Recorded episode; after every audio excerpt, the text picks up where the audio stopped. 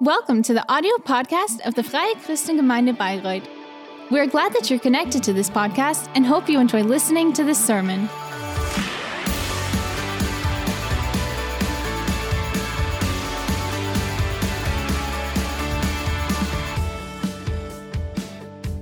will be the second part of our sermon series, um, Blessed. A wonderful good Schön, morning. dass du da bist. So great that you're here. So great to see you this morning. genau, wir sind in einer neuen Predigtserie.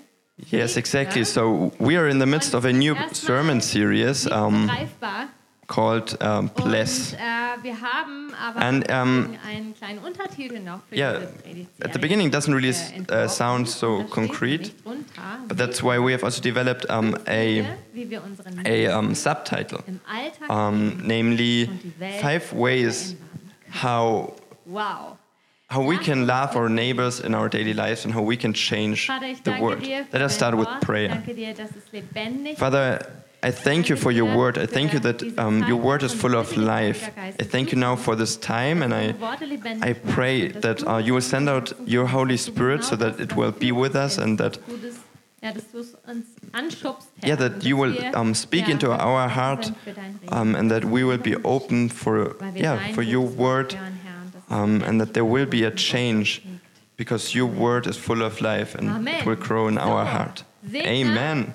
Fünf Wege, Blessed. wie wir unseren um, five ways how we can um, live our neighbors and in our daily lives and change the world. sollten wir das tun? Why should we do so? Warum sollen wir unseren Nächsten lieben? Why should we love our neighbor? Schon gehört, weil es We've already heard last um, Sunday because Ihm ist es it is important for God. In fact, in unserem Umfeld lieben. it's so important for God that we love, uh, that we should uh, love our, the people in our lives, our neighbors. sogar zu einem Um, it's so important that God has mentioned it eight times in the Bible. And He has even made it a commandment. Hey Jesus, welche Gebote sind denn die wichtigsten? Woran sollte man sich So in, um, Wir haben so Mark 12, wir verlieren langsam den verse 30, Was ist genau das? It's written. So the people they were asking um, Jesus. So Jesus, sollst den Herrn what should we do? Which commandment uh, should we follow? von ganzer Seele, Um, all deinen Gedanken and he said, und all deiner Kraft lieben. and you shall love the Lord your God with all your heart and with all your soul and with all your mind and with all your strength. The second is this: you shall love your Ich weiß nicht, neighbor wie es dir as yourself. Ich bleib meistens bei dem There is no other commandment greater than these. und lese, okay, ja, Gott. And I don't know um, how it's um, for you, but Seele, mit allen me Gedanken und so personally, I often um, dann auch noch mal so ein bisschen I stop after the first commandment. So yeah, I, I, I love myself, I love God, but sind gleich, may, maybe a bit the neighbors. But um, but Jesus, however, said, Und das ist no, these two commandments, they have um, the same significance, the same importance. Warum ist es Gott wichtig, den zu? Um, and that, yeah, that's very interesting. But Weil es Gott why is it important for God to love our neighbors? Gott liebt Because it's God's identity. God loves people. God is love. What did Jesus Er do when he was on this uh, on this earth? He has loved Nicht als Mittel people. zum Zweck, weil er so, oh, Jesus loves people, not, um, ja, ich hab dich schon lieb und dann not with, uh, für mich das und das with a higher Nein, purpose or with als the, attention um, sondern Jesus liebt Menschen of them to to then um, do something for him. No, Jesus loves people because it's his identity. Gott ist Liebe. Jesus loves because he cannot do um, he can't do anything else but loving people. Jesus is the personification of God's love on this earth. Wenn du Jesus And God can't um, God cannot do anything else but but to love the people on this earth. And if you have accepted that, if you have accepted God, then He has promised you that He und sie will loves you and that His love is living inside of you. and it will- It will be inside of you, but it will also Wenn wir jetzt um, sagen, liebe deine act to, towards the outside. Also, bringe Jesus And it cannot be stopped. So if we are now saying love your neighbor, that means bring Jesus to the people.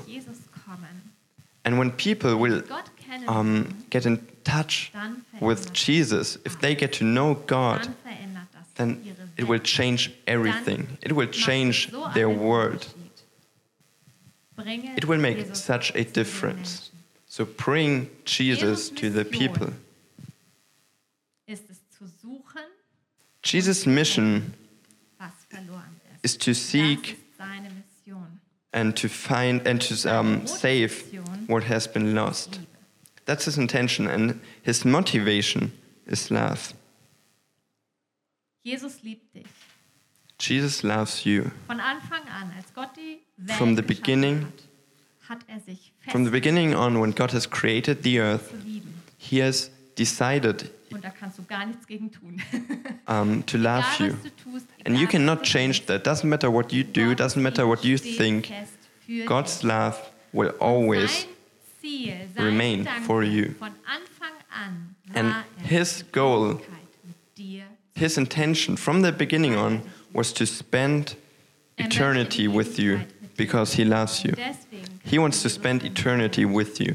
And that's where Jesus came to this world zwischen uns Menschen und in order to steht, das auf sich zu take the sin, die Schuld am Kreuz the sin which is dafür zu bezahlen, standing, which is separating us from God, sich zu nehmen, to take that upon him den Zugang zum Himmel and to, to pay for it, hast, dass du den to do everything which is required so that you Das ist Liebe. have um, the access to God. Und das ist der Auftrag von Jesus, And that's- Um, that's love. That's loving your neighbor.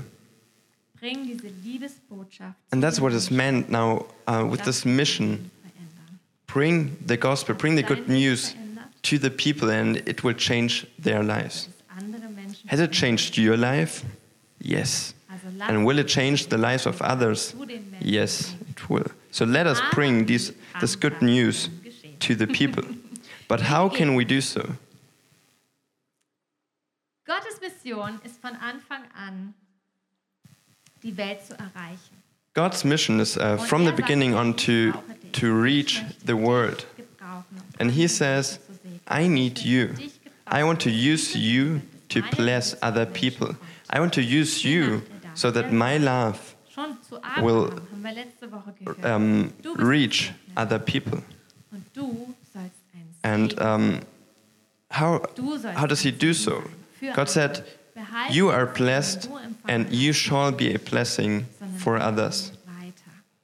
And he calls us to pass on this blessing that we have received. Egal, wo wir sind, mit welchen Menschen God's wish for us, for our lives, is that wherever we will go, with ever, da, um, wo wir sind, yeah, with whomever we will be, um, that sie lieben und dass wir ihnen die that we will be a blessing, and that we will love these people, that we will show them God's love. Und das kann auf ganz We are blessed in order to be a blessing.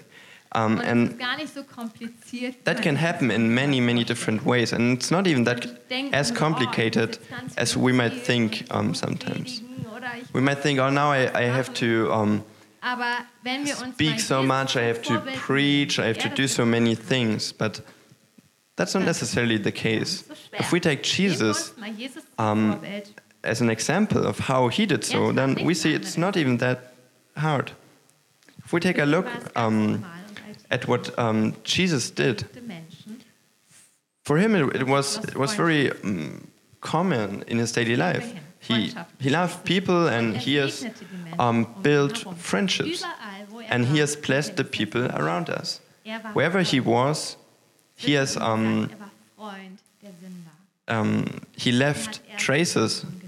Of um, of his blessings. And um, it is said that he, he was a friend.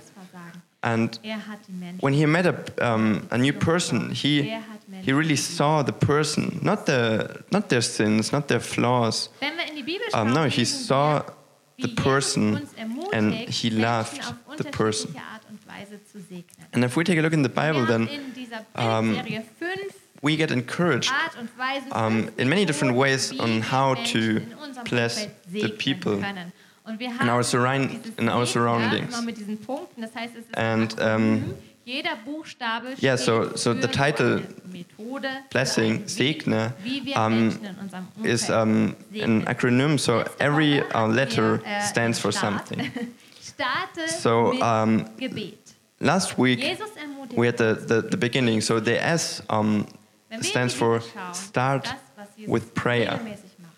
Er zieht sich zurück und betet. Um, if we take a look at Jesus, that's what he did regularly. He Spricht mit den Menschen, um, he äh, drew back um, and he Menschen mit seinem first. Er prayed about it. He prayed, he talked to God, he prayed Wen siehst du? um, about, ist dir auf deinem uh, yeah, möchtest du Menschen who of the disciples to choose, um, about what to do. Und letzten Sonntag uh, what God's will was for his life. Wir suchen uns die Big Five So in last week um, we've said very practically we will search the, the big five in our life. We will choose five people in our lives Menschen in unserem Umfeld, um, that we want to pray for. segnen wollen. Und wir haben es ganz praktisch gemacht. Wir haben gesagt, okay, wir wollen uns diese And yeah, we've done so very practically. We said we want to write down these five people and we want to pray daily for these five people. Diesen Menschen Gutes tun können. Wie können wir diese Menschen And we also want to ask God to speak into our hearts how we can bless these people, what we can do for them, segnen? Sind wir offen dafür, dass Gott and to make us open in order to, yeah, to. Ich weiß nicht, ob du schon deine reach these people. I don't know whether you've already found your big five, um, dass Gott den Menschen aufs Herz legt, but if not, then just keep on praying that God will um, er speak to you and will give to you these five people, and He will do so So, wir sind heute because He wants um, you to bring people to Him. mit Gebet war der erste. Um, and today we will talk about the second uh, point, im Segne steht and uh, the E stands for um, Nächsten lieben? Wie kann ich erst zuhören, first listen. So how how can we um, reach people by first listening? und geliebt zu werden. So David Augsburger writes that um, dass der Durchschnittsmensch eigentlich nicht zwischen Um, being- being heard, being listened, and being loved is so closely connected that the average person cannot differentiate between these two. beidem unterscheidet. Bedeutet, wenn ich dir zuhöre, That means um, if I listen to you, fühlst du dich geliebt, you will feel loved. Fühlst du dich beachtet, fühlst du dich wertgeschätzt. You will feel zuhöre, wenn ich appreciated, respected. vertiefe ich Freundschaft, vertiefe ich Beziehung. If I listen, then I will strengthen friendships and relationships. zu wirken und Menschen zu And through that, I allow God to, to act through me and to, through me to kann ich meinen Nächsten transform and change the lives of others. Gottes zu erkennen. By listening, I can help them to get to know and to discover God's love just by listening. finde ich gar nicht Just by listening. Zuhören. Ich weiß But for myself, wie es dir geht, ob it's not that easy. passionierte Zuhörer bist. I don't know how you how how it is for you, whether you're the passionate um, listener. So there, I mean, there's some maybe who are more introverted. For them, it might be a bit easier. But then there are also um, people who are a bit ex, um, extroverted, and for them, it might be a bit harder. And I myself have realized that I think, especially nowadays, it becomes um, more and more difficult for us to truly listen. When, for the last time, did you have um, the feeling that someone really l- is really war das letzte listening to you? Really listening. And when was the last time that you have truly listened to someone? And what does that even mean to truly listen to someone? Because I mean that there's a listening and a listening. So there, there's a listening when, when I'm on the phone, I'm telling someone my story, um, how I'm doing, what I've um, experienced, and mm, yeah, and I'm there on the phone and I'm like, hmm, yeah, okay, mm-hmm. Ich habe irgendwie so das Gefühl, so naja, so richtig bei der Sache. And I somehow have the feeling, well, the other person is not really "Na, with me. das doch gestern erzählt. Um, and then uh, Und die Person sagt so, ah, wirklich? Maybe at some point I, Ja. I might say, but I, I've already told you yesterday.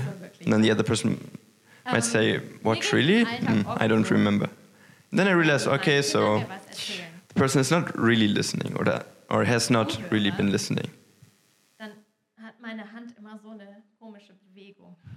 Or sometimes uh, when my children talk to me and I'm, I'm listening and then my hand is doing this sort of uh, weird movement Und dann nochmal den Post lese. because um, I'm on my phone and I'm sc- scrolling through messages and reading this post and I, I, I don't really um, I don't really hear what what they uh, don't really get what they want to tell me. Bitte mal anschauen, wenn ich mit dir rede. And then a few moments later, I might um, I might scold them and be like, "Oh, Ich weiß es. can can you actually please listen to me uh, when I talk to you?" And then I remind myself, and I'm like, "Oh, I do the same." Aber so diese I know that my that's uh, just my problem. You you never do so. Nicht immer einfach. Und dann No, but it- it's not always easy to be so ich nenne es attentive and- Then there's also the sort of uh, ich höre dem anderen uh, zu und ich warte. w- um, listening, Ich warte innerlich this this waiting uh, dass ich wieder listening. So it's uh, kann. Ich warte when you listen, äh, dass ich dran but you're actually waiting um, ich, also, for the moment that you get to talk again. mich manchmal dabei, dass wenn jemand mir gerade I often catch myself um, when someone is telling me something that while he is talking, spricht, ich mir schon meinen Antwortsatz zu I already um, think about what ich das formulieren. what Und ich bin uh, what I want to nicht bei der reply. Person. Ich bin schon bei meiner Antwort, So I'm I'm not really with the person. I'm already with my answer. Merke irgendwann so, So and, and then I just res- war das jetzt nicht so. give him my response, and War das jetzt nicht then afterwards I realize, well, that that wasn't really um, how it's supposed to be. I didn't really listen. Bekommt die Person, die erzählt, nicht besonders viel Wertschätzung. In all these examples, um, the other person sogar, dass die Person sich is not really um, respected and treasured. Die Person in I think in these moments, the other person does not really feel loved etwas anderes lenke. Wenn if I give my attention to something else, haben wir gelernt, if I tell them something. Have we learned? wir verlernt, zuzuhören. Have we learned the, uh, the right way of listening, Und ich bin or have, or have we forgotten ganz, ganz anders ist. How to do so? And I'm so thankful that with. Jesus it's completely different. Jesus truly listened, and Jesus truly listens to you. Jesus was and still is the best listener. Wir lesen in einem Beispiel We read uh, in an example in Lukas 18. in Luke 18. Kurz vor Jericho saß ein blinder Bettler am Wegesrand. Er hörte die große Menschenmenge vorüberziehen und fragte, was da los sei. As he drew near to Jericho, a blind man was sitting by the roadside, begging. And hearing a crowd going by, he inquired what this meant. They told him, Jesus of Nazareth is passing by. And he cried out, er Jesus, son of David, have mercy on me. Mitleid mit mir. And those who were in front rebuked him, telling him to be silent. But he cried out all the more, Son of David, have mercy on me. Als Jesus ihn And Jesus stopped and commanded him to be brought to him. Okay, stellen wir uns mal And when he came near, he asked him, Jesus ist unterwegs. What do you want me to do for you? Er hat echt viel zu tun. Er hat ein Ziel. Er He said, Lord, let me recover my sight. Viele andere Menschen um So let us um, imagine this uh, scenario. Jesus is walking there with his nicht, dass die disciples, and there, there are many, many people around him. Uh, many people were following um, dass diese Menschenmenge kam. this group, er and. I mean, I imagine Er that there were there was a lot of noise. Straßenrand in seinem Elend, in Um, and then this this Er man, Jesus kam. he was hearing. Um, that Jesus came. So that means that there was a lot going on. er hatte I mean, Jesus, Jesus wasn't alo alone. Um, he has brought along his his disciples, and there were many different men, uh, and they even maybe their animals, their children, Dieser blinde Mann. and whatsoever. And in the midst of this all this noise, this man shouted to Jesus, and Jesus ist in der heard his voice. von einzelnen Personen In the midst of all the noise, Jesus heard his voice Die einzelne Person. Egal, because he is capable of, of hearing the single person. Doesn't matter about what is going on around him. sind unsere Ohren für die Stimme. And I've asked myself, how sensible are our ears for the voices around us? Are we still hearing the voices of the people around us? in mir vielleicht How loud is it around me? And how loud is it in, in my inside, with my thoughts, with the things that I'm co- kann ich constantly thinking about? And in, in the midst of all this noise, Wahr in meinem can I still hear other voices? geschärft sind unsere Sinne für die Stimmen? Am I still aware for these voices? Wir auf Empfang? How sharp are our senses for these voices? Alle Mamas mit kleinen Kindern. Can we receive them? And all the mothers uh, with small children, you know exactly what I mean. Doesn't matter how, how deep you're sleeping, doesn't matter how tired you are, Wenn dein Kind nur ein kleines you, you will wake up when your child Ohren sensibel sind für die Stimme. does even the, the, the tiniest noise. Why? Because your ears In so vielen are sensitive hörst du es auch. and sharpened for your child's voice. You're sensible for your child's voice. You're, you're programmed for, for that. You're listening. Sehr schade, dass die Männer am nächsten Morgen nichts mitbekommen haben. And it's very unfortunate that the men uh, the next morning Vätern immer so, naja, das Kind have not even recognized uh, or, or yeah, ja nicht did, didn't even um, Ja, hear anything er uh, in the night. im Moment nicht And then, uh, yeah, my husband's uh, excuse is always yes, but I mean, the child was crying for um, his mom. uns herum aufschreien. And yeah, technically he's right. Um, Menschen um uns herum etwas it was crying for, uh, for his mom. But uh, the question is if the people around us are, are shouting to us, are crying to us, are speaking to us, do we, do we feel that, in con- that it concerns us? Are we able to receive it? Are we able to hear it? Jesus sich ihm näherte, fragte er ihn, was soll ich für So. Um, Er bat, Herr, ich möchte in, in our story, we continue. And when he came near, he asked him. What do you want me to do for you? And he said, Lord, let me recover my sight. And Jesus said to him, Recover your sight. Leid, ich Your faith has made you well. gerade. Ich will Jesus da nicht zu nahe treten. Wait a moment. I don't know whether we've read that uh, right. I don't want to- To offend Jesus, but isn't that a, a very weird Also question? ich meine, es ist doch offensichtlich, dass dieser I mean, isn't it- dort blind ist. Isn't it obvious that this man is blind? Also ich, ich kann mir fast so vorstellen, wie die Jünger da so stehen so und Jesus fragt, I mean- was soll ich dir tun? Und sie so, oh, I, I can somehow imagine how these disciples are standing there and Jesus asks, What, what should I do for you? And then Jesus, they are like. "R- Really? Are you Das ist für den serious? Why, why are you asking this question? danach noch mal richtig zündet. Is it to build up more tension so that then the miracle in the end um, is even more exciting? Jesus asked, What should I do for you? Wie wird sich Bartimäus And then to be continued in the next episode. How, how will he decide? Is Jesus really um, Bleiben Sie dran. wenn powerful enough? Love your neighbor. um, yes, stay tuned when it uh, for the next episode of. Love Your Neighbor. And I think um, there's something more behind it. Das ist hier ein extrem gutes Beispiel. Jesus gives us here a, um, yeah, a really great example of how we should listen. How should we listen? wir Fragen stellen?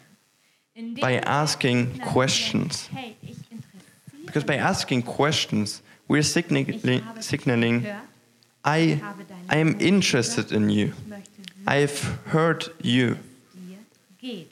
and I really want to know how you are doing, how you are, and what I should do for you.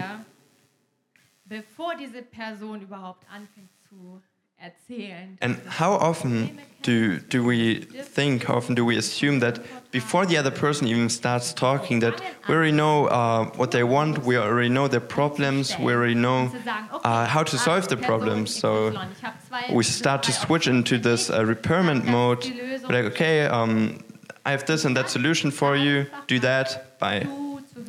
Instead Liebe of Männer, just listening. Zuhören Dear man, und nicht gleich Listen. die Lösung präsentieren, listen and sondern do not immediately present the solution. No, but rather understand, uh, rather try to understand. Es ist schon beeindruckend, wenn wir in die Bibel schauen. dort, it's quite impressive when we take a look in the Bible. sage und schreibe, 307 Mal eine Frage stellt. We, we, we can see that Jesus has asked Er 307 questions, and he only answers three questions. And the rest of the time, he is listening. Wie oft habe ich eine Antwort? How often do I have an answer? Wie oft rede ich? And how often do I talk?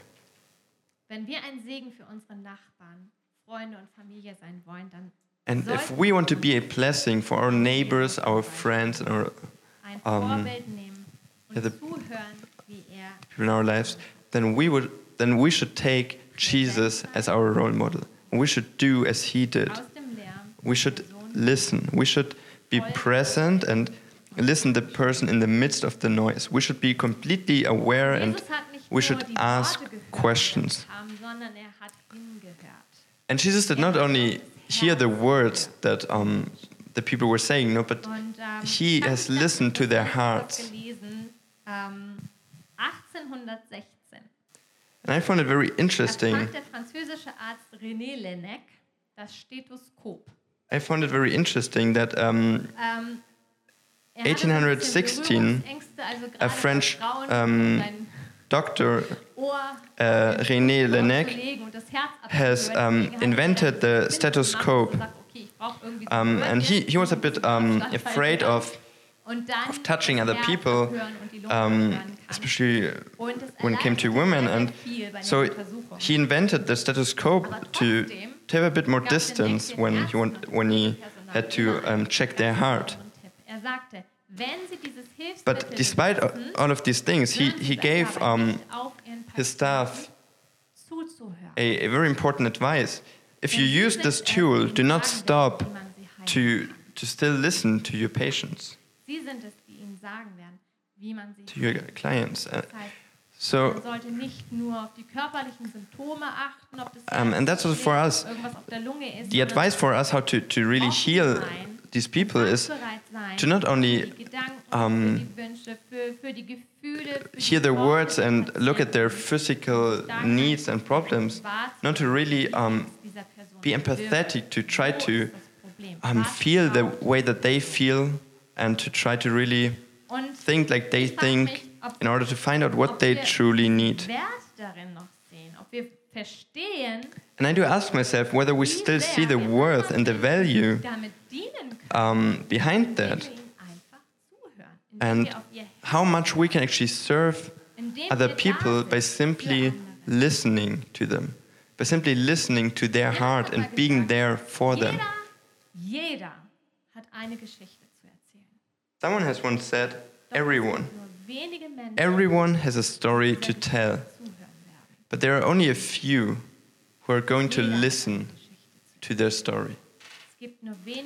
Everyone has a story to tell, but there are only a few who are ready to listen. to this story. Arbeitskollegen zu, wenn er Are we still listening? Are we still listening to our colleagues, colleagues at work? Are we still listening to our friends, um, our neighbors, um, the people at the supermarket? Are we still hearing their their problems, their fights, their, their stories. Und finden wir heraus, was diese Menschen wirklich brauchen. And do we, do we really find out what these people need? Sind wir nicht Are we really listening?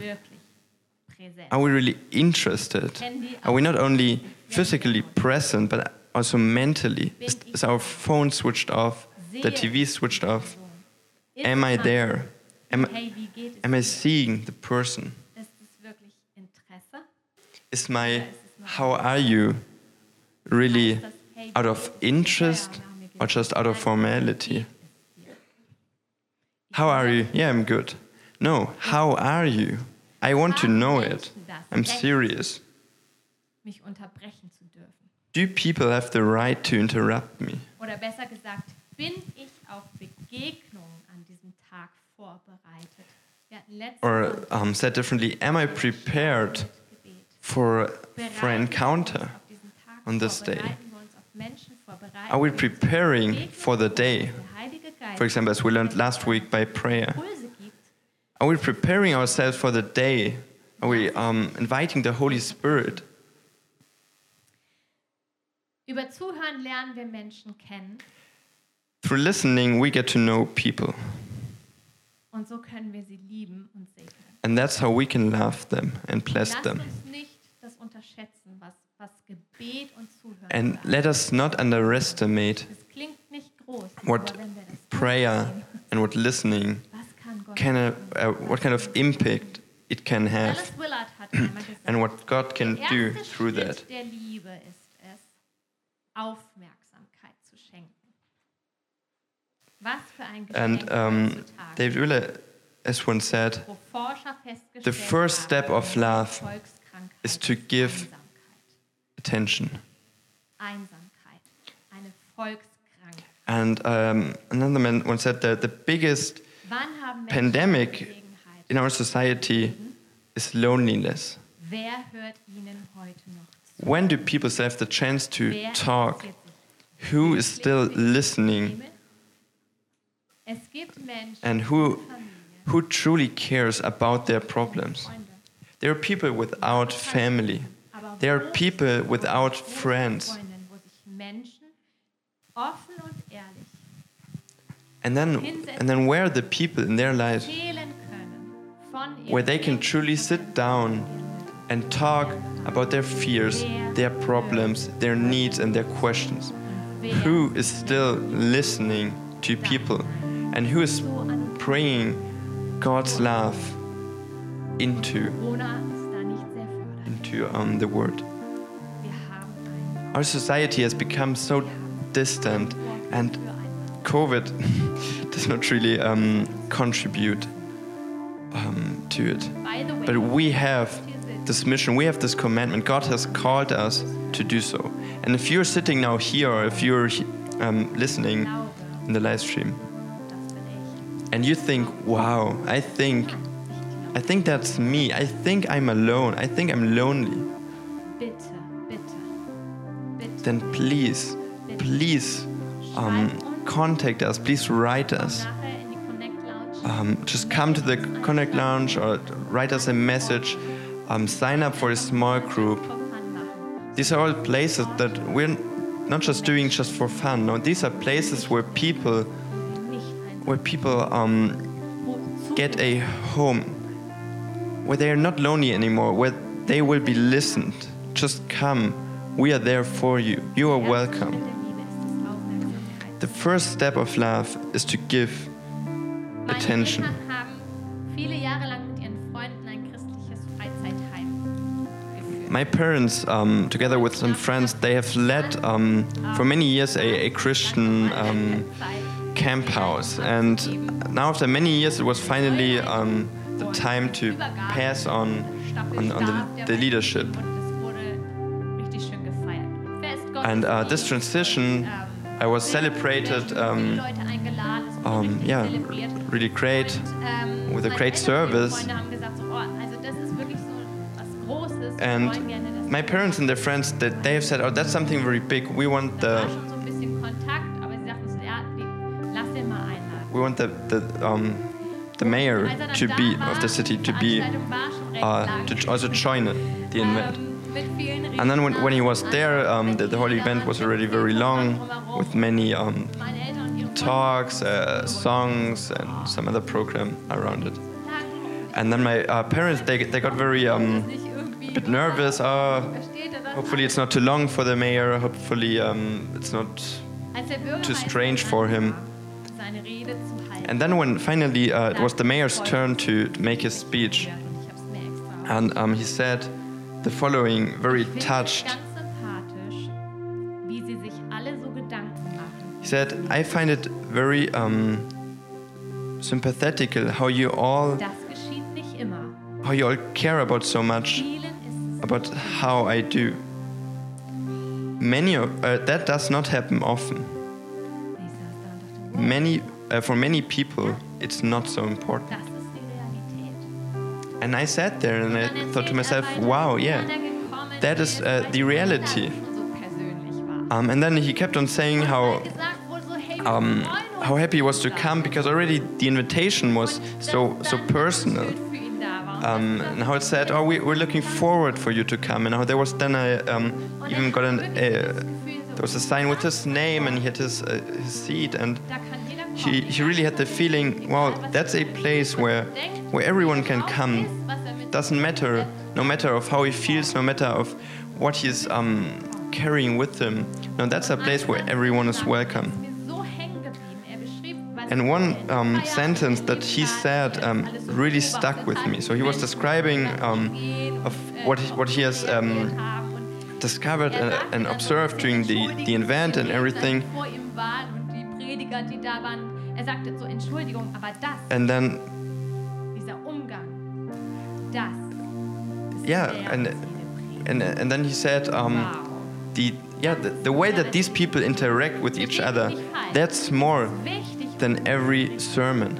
dass wir das Wort Gottes Don't get me wrong. It's it's important. It's good and important to to Aber es ist preach God's word. Was wir erzählen. But it's just as important that we also live out what we are telling, what we are preaching. And if these two things come together, wow, then something truly happens. Lasst uns da nicht aufhören, sondern lasst uns Let us not stop there. No, let us Satz zum Schluss. go out.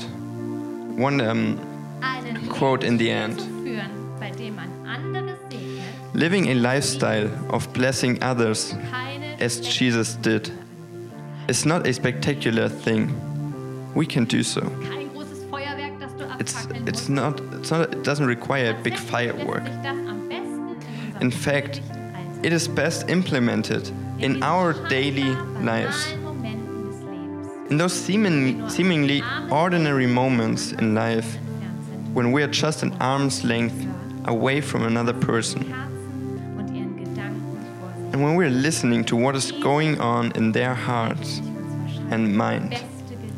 It's probably in these moments that we have the best opportunity to laugh and bless someone. danke dir, dass du der beste Zuhörer bist. Jesus, I thank you that you are the best listener, that we can always come to you no matter what is going on.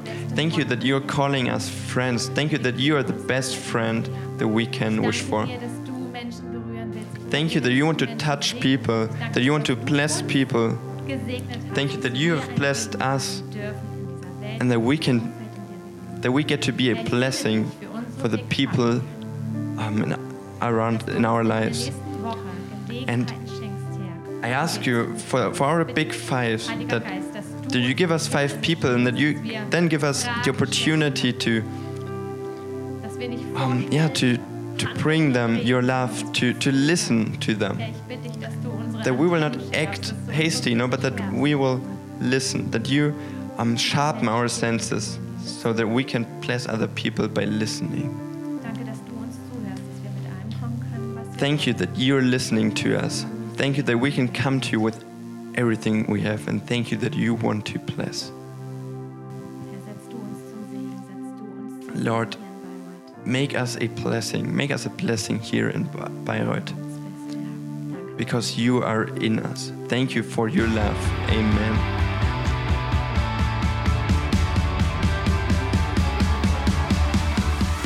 If you liked the sermon, feel free to share it with your friends or leave us a comment. We would be glad to personally get to know you, and you're warmly invited to visit any of our Sunday services. You can find more information on our website at www.fcg-bayreuth.de. There, you can also write us a personal message if you would want to know more about a Christian life with Jesus or have any other questions about the Christian faith. Till next time, goodbye!